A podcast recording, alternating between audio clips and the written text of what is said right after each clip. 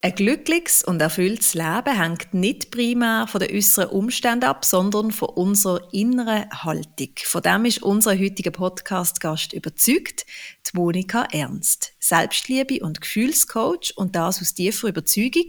Sie begleitet Leute beim Aufbruch, auf dem Weg zu genau dem Leben, wo sie sich wünschen. Damit herzlich willkommen zu dieser neuen Folge und wir danken Veleda für die freundliche Unterstützung vom Women Matters Podcast.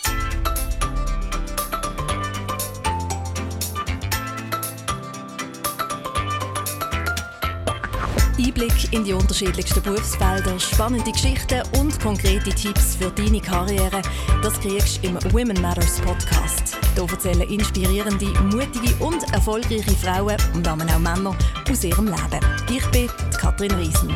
Herzlich willkommen heute hier bei uns, Monika Ernst. Vielen lieben Dank. Ich freue mich sehr, dass ich hier sein darf und bin schon ganz gespannt auf unser Gespräch. Mir auch. Ich freue mich auch sehr. Und wir tauchen gerade ein. Selbstliebe und Gefühlscoach. Wie wird man das? also das ist nicht etwas, was ich schon seit Geburt an gemacht habe, sondern ich habe auch ganz klassisch nach dem Abitur erstmal den Weg gewählt, äh, Wirtschaft zu studieren, habe auch viele, viele Jahre in der Wirtschaft gearbeitet, in verschiedenen Branchen, bis hin zur stellvertretenden Geschäftsführerin. Ich habe aber schon viele Jahre gemerkt, dass mich das irgendwie nicht erfüllt und dass ich, dass irgendwas in meinem Leben nicht passt. Und so bin ich immer mehr in, in, in so Gefühle von Traurigkeit und Einsamkeit gefallen und so eine innere Leere hat sich in mir breit gemacht. Und das ist dann ähm, 2012 tatsächlich in einer Depression geendet. Ich war zu der Zeit schon, ich glaube, zwei oder drei Jahre in klassischer Psychotherapie. Dennoch ist dann äh, die Depression diagnostiziert worden. Und dann, wie das Leben so spielt, kommen die Zufälle. und wenn man drauf hört, wenn man nicht stur seinen Weg geht und nicht links und rechts guckt, sondern wirklich offen ist für neue Impulse, dann können sich daraus ganz neue Wege ergeben. Und so war es bei mir. Ich saß äh, mit meiner Depression, arbeiten konnte ich zu der Zeit nicht mehr, allein zu Hause. Und dann rief eine ehemalige Arbeitskollegin an und fragte mich, ob ich mit zu einem Vortrag komme am Abend von einem Robert Betz. Und ich so, ob, oh, noch nie gehört, keine Ahnung, aber bestimmt besser als wieder ein Abend allein daheim. Und dieser Vortrag hat mich schon sehr berührt, weil es nicht einfach nur ein Vortrag war, sondern weil wir in dem Vortrag das Publikum die Augen geschlossen haben und mal in uns reingefühlt haben. Und das war total neu für mich und hat mich fasziniert. Und außerdem hat dieser Referent auch viele Dinge gesagt, die mich berührt haben. Und dann wirklich drei Tage später bekam ich ein E-Mail von meinem ehemaligen Chef aus Deutschland von dem hatte ich bestimmt ein halbes Jahr oder noch länger nichts gehört. Und der schrieb mir, Mensch, Monika, ich habe gehört, dir geht's nicht so gut. Weißt du, wer mir damals sehr geholfen hat, als ich im Burnout war, das ist der Robert Betz. Und ich so, äh, Moment mal, da war ich doch gerade auf dem Vortrag. Das ist ja lustig. dann habe ich mir mal ein Buch von dem gekauft und äh, Meditations-CDs und fand das alles sehr ansprechend. Mhm. Und dann ich zwei Monate später, war ich im Urlaub in Griechenland alleine und hörte am Nachbartisch eine Dame reden über Robert Betz und Transformationstherapie.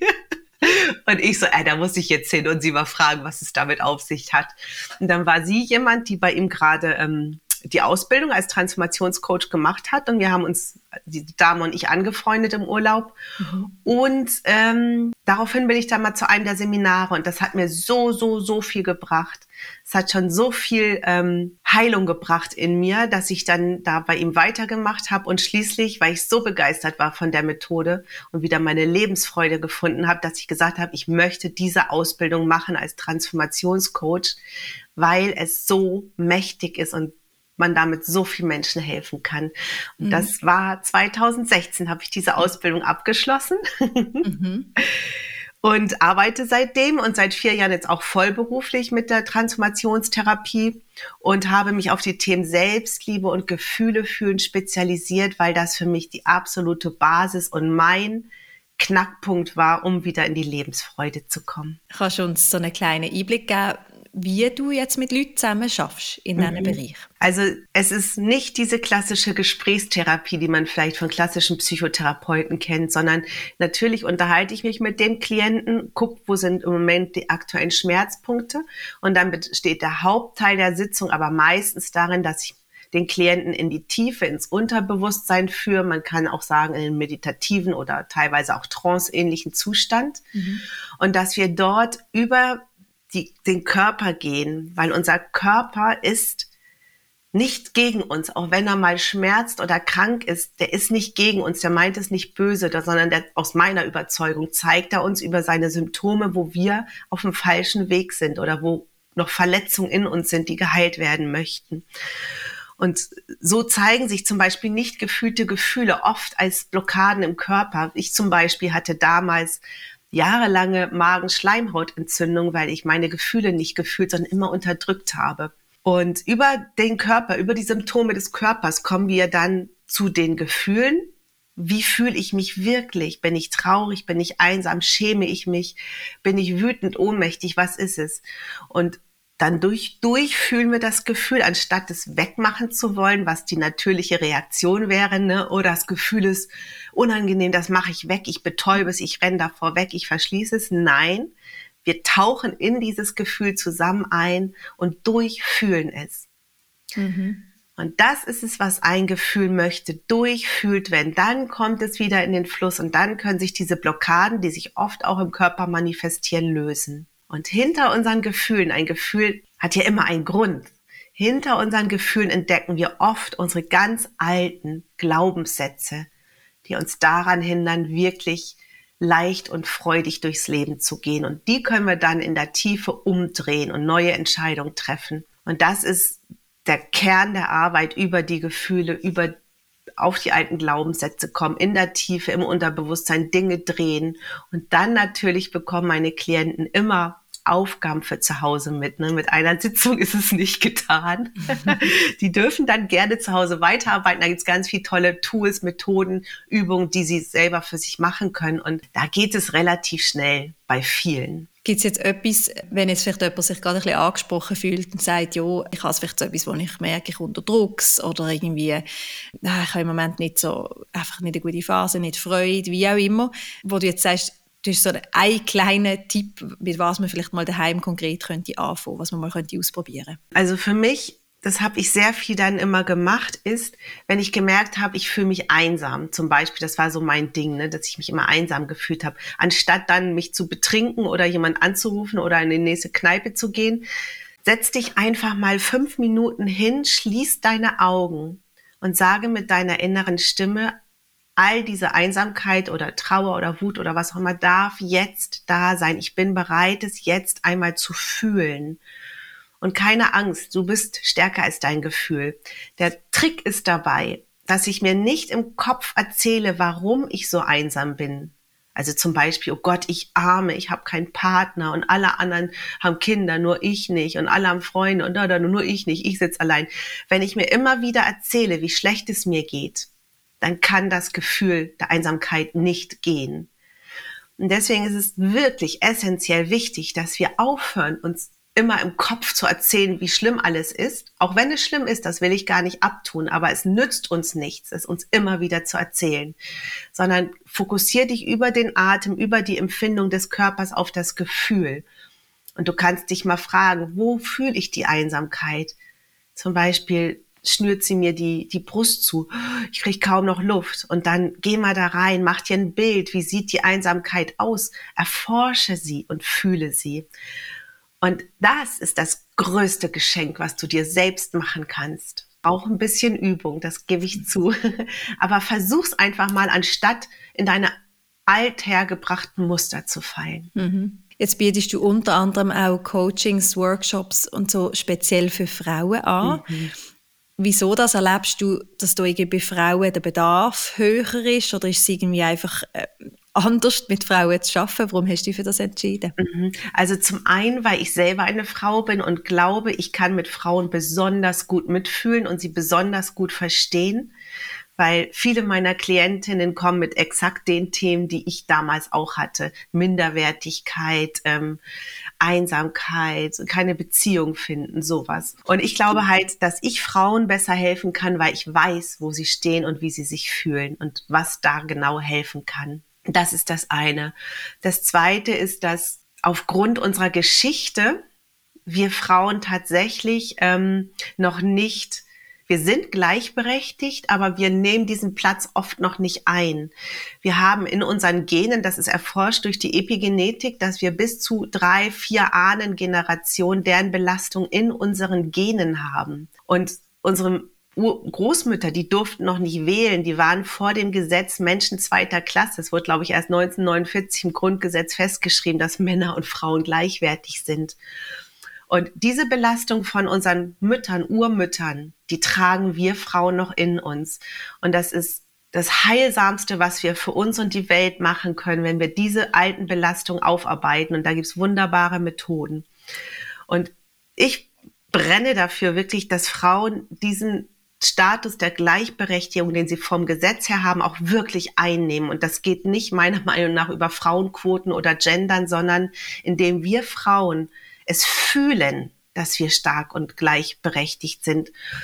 Und das geht nicht, solange wir die alten Verletzungen unserer Ahnen noch in uns tragen. Das ist der zweite Grund. Und der dritte Grund ist, dass ich merke, dass in reinen Frauengruppen eine ganz andere Energie herrscht, als wenn Männer dabei sind. Und ich erlebe auf meinen Seminaren wirklich Magie unter den Frauen, ne? wie völlig fremde Frauen sich bereits in den ersten Stunden so öffnen, dass Tränen fließen und sie sich in den Armen liegen. Das ist dieses Schwesternschaft, die ich so toll finde und die das Aufhören gegeneinander zu gehen. Und oft ist es leider tatsächlich so, wenn Männer dabei sind, dass dieses Konkurrenzdenken ganz schnell wieder einsetzt unter den Frauen. Ne? Wer bekommt mehr Aufmerksamkeit vom Mann oder wer steht besser da oder wen schaut der Mann an? Und das möchte ich ausklammern, indem ich meine Seminare und meine Coaching-Programme nur mit Frauen mache. Einzelcoachings auch mit Männern, aber alles, was in Gruppen ist, nur mit Frauen, weil das eine ganz, ganz fantastische Energie ist. Und viele meiner Klienten haben sich auch angefreundet und besuchen sich und gehen gemeinsam in Urlaub und so. Also es ist wirklich, wirklich schön. Women Matters begleitet ja Frauen, auch viele junge Frauen, bei den Schritten, die sie machen wollen, um Karriere machen Du hast jetzt schon ein bisschen angedeutet, oder? Wir müssen irgendwie innen verstehen, dass wir einen Platz einnehmen dürfen, dass uns das zusteht. Ähm, aber vielleicht eben trotzdem nochmal gefragt, so, welche Rolle spielt jetzt für die Selbstliebe und der Umgang mit den eigenen Gefühlen für einen Karriereweg oder auf dem Karriereweg auch?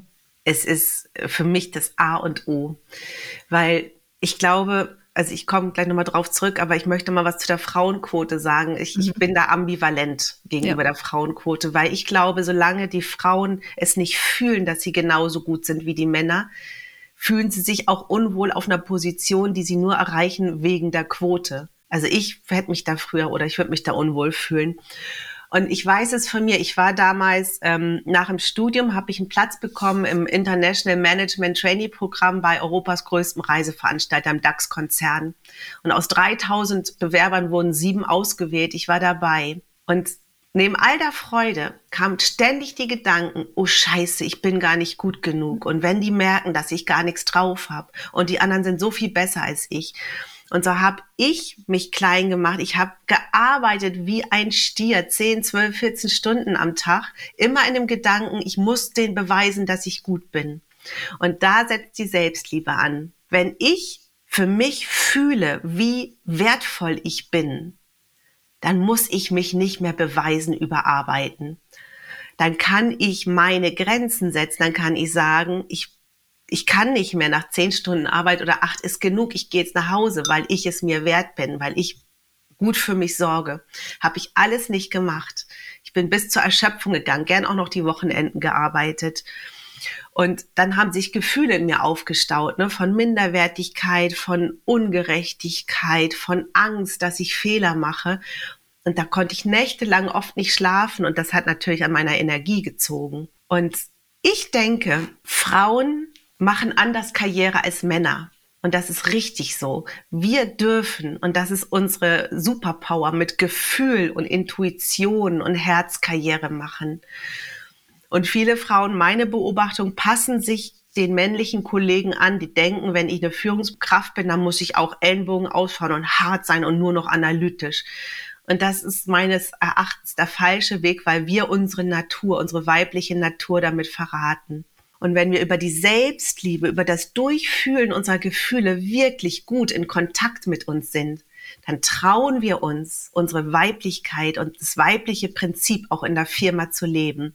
Und das ist, was uns erfüllt und was die ganze Firma bereichert.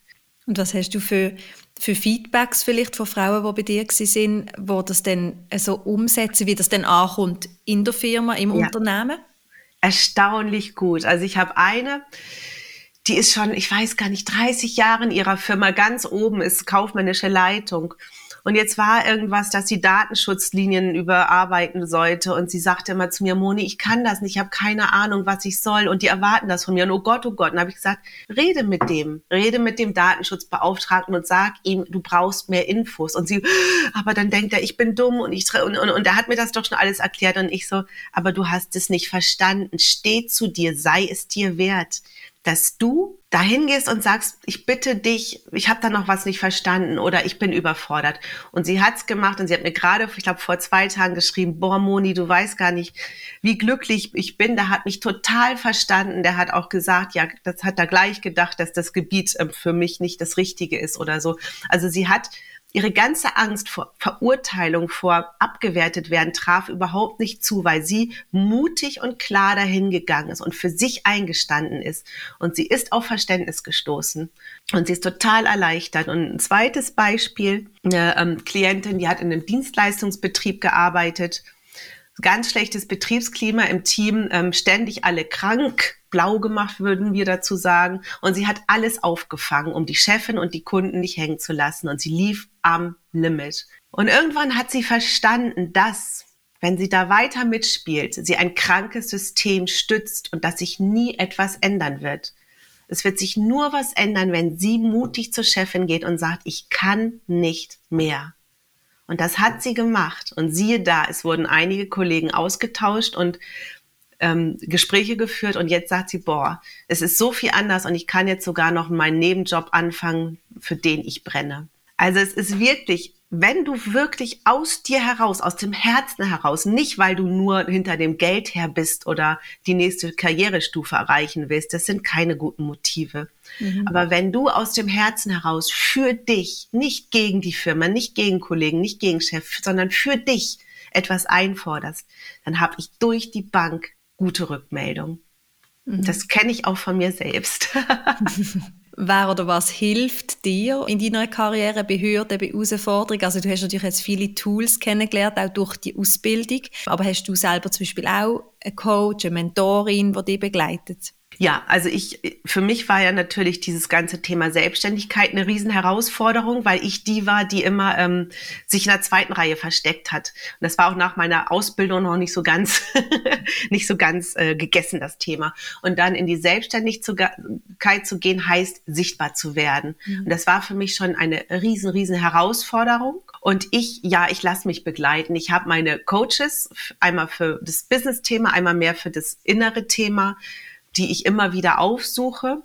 Und zusätzlich gehe ich selber natürlich auch zu Weiterbildung, Fortbildung, wo ich auch immer wieder was für mich selber mitnehme. Also mein Learning ist wirklich, mach es nicht alleine.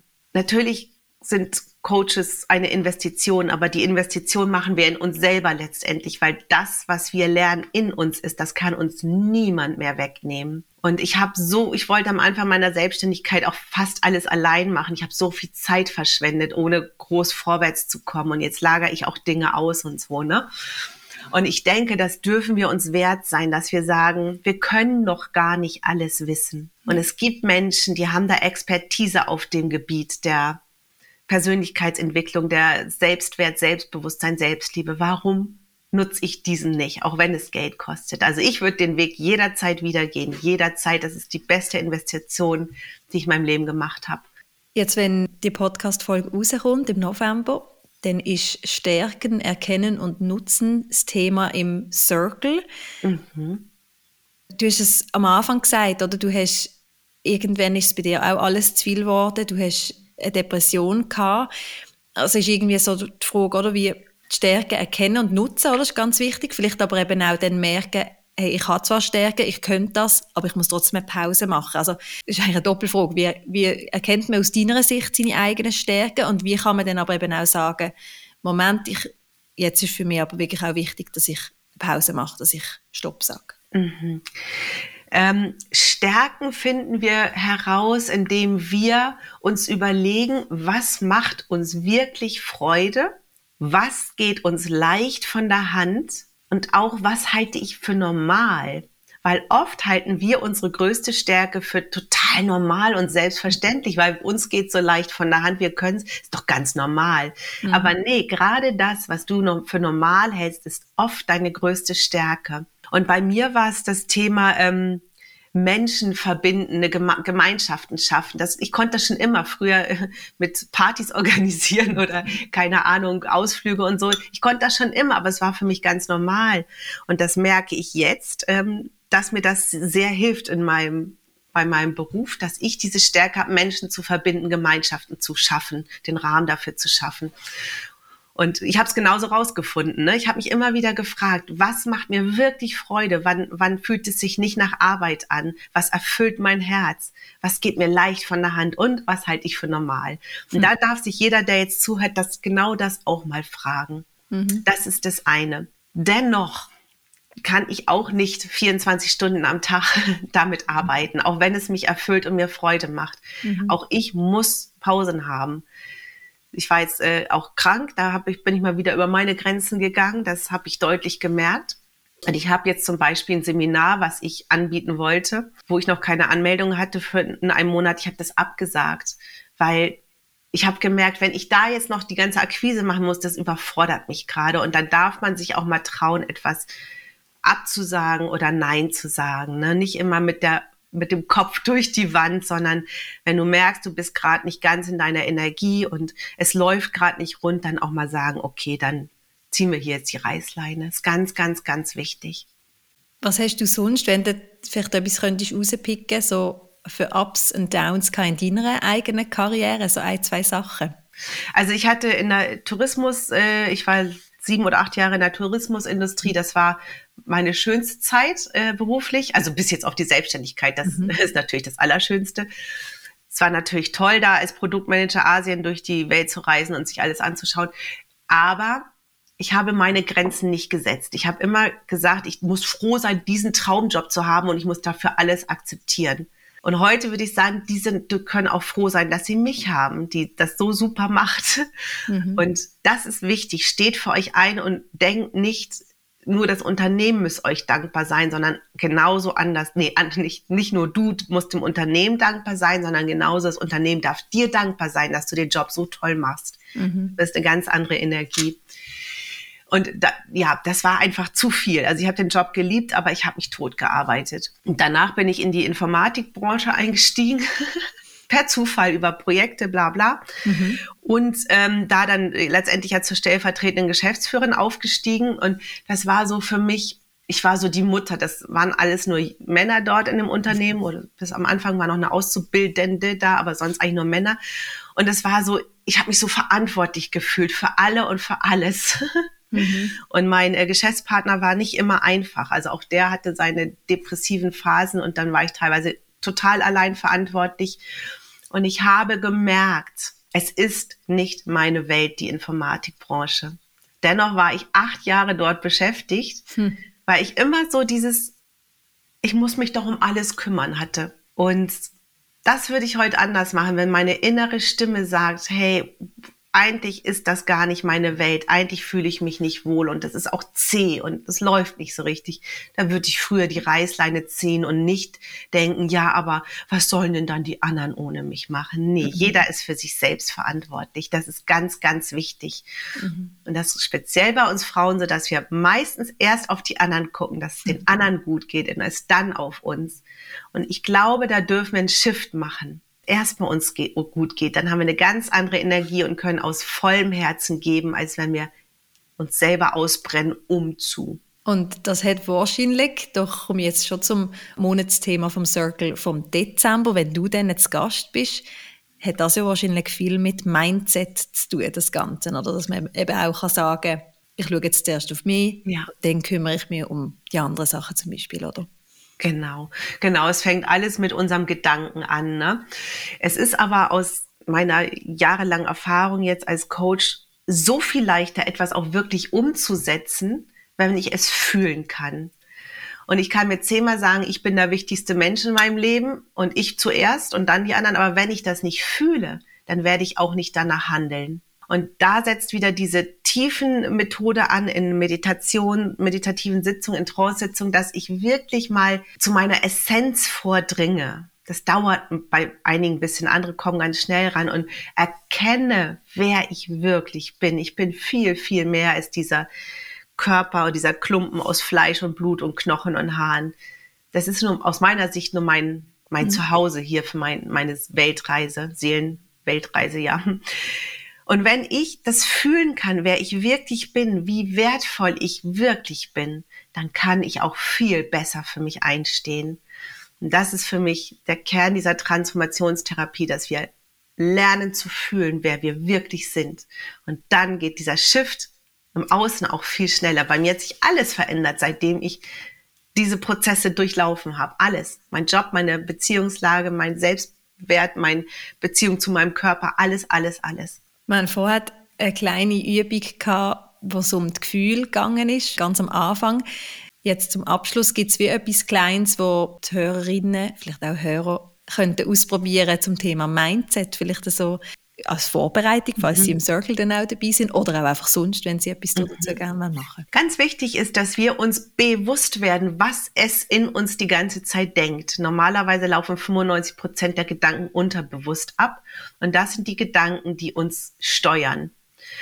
Und als ich anfing, mir selbst mal zuzuhören, da bin ich zutiefst erschrocken. Da waren die ganze Zeit Gedanken, Monika, du bist hässlich, du kannst nichts, du bist zu dumm, keiner mag dich. Die ganze Zeit hat es so in mir über mich selbst gedacht. Kein Wunder konnte ich mich nicht leiden. Und dann habe ich diesen Gedanken, immer wenn ich sie ertappt habe, nicht gesagt so, oh Mann, jetzt ist der schon wieder da, wie kann ich nur so blöd sein, sondern stopp. Halt dem Gedanken ein großes Stoppschild innerlich vor. Dieses Stoppschild mach es dir wirklich bildlich bewusst und halt es diesen destruktiven Gedanken vor. Und gratuliere dir selbst jedes Mal, wenn du so einen destruktiven Gedanken enttarnt hast. Und dann denke stattdessen einen konstruktiven Gedanken, einen Gedanken, der positiv ist.